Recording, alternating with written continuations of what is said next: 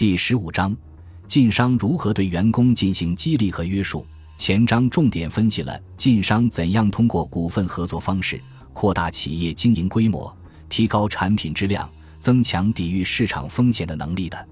本章将重点分析晋商是如何成功的对员工进行激励和约束，从而提升员工的业务能力和品质，树立在消费者心目中良好品牌形象的。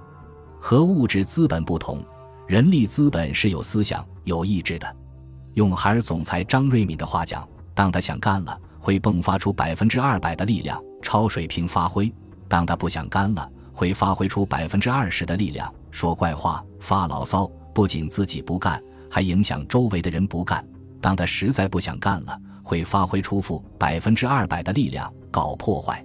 山西商人要在广阔的区域内成功的实现潜在的市场机会，在扩大经营规模的基础上。还必须充分地发挥员工的力量，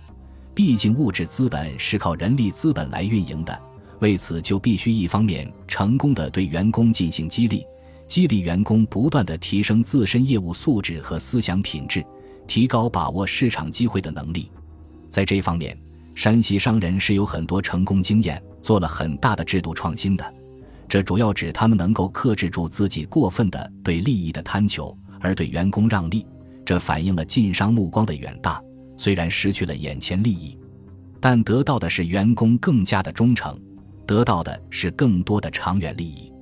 另一方面，还必须对员工进行有效的约束。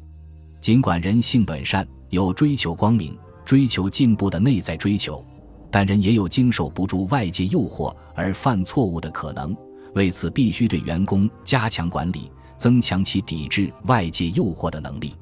如此，才能增强企业抵御外部市场风险和社会风险的能力，才能最大限度地把握市场机会，从而实现企业对利润最大化目标的追求。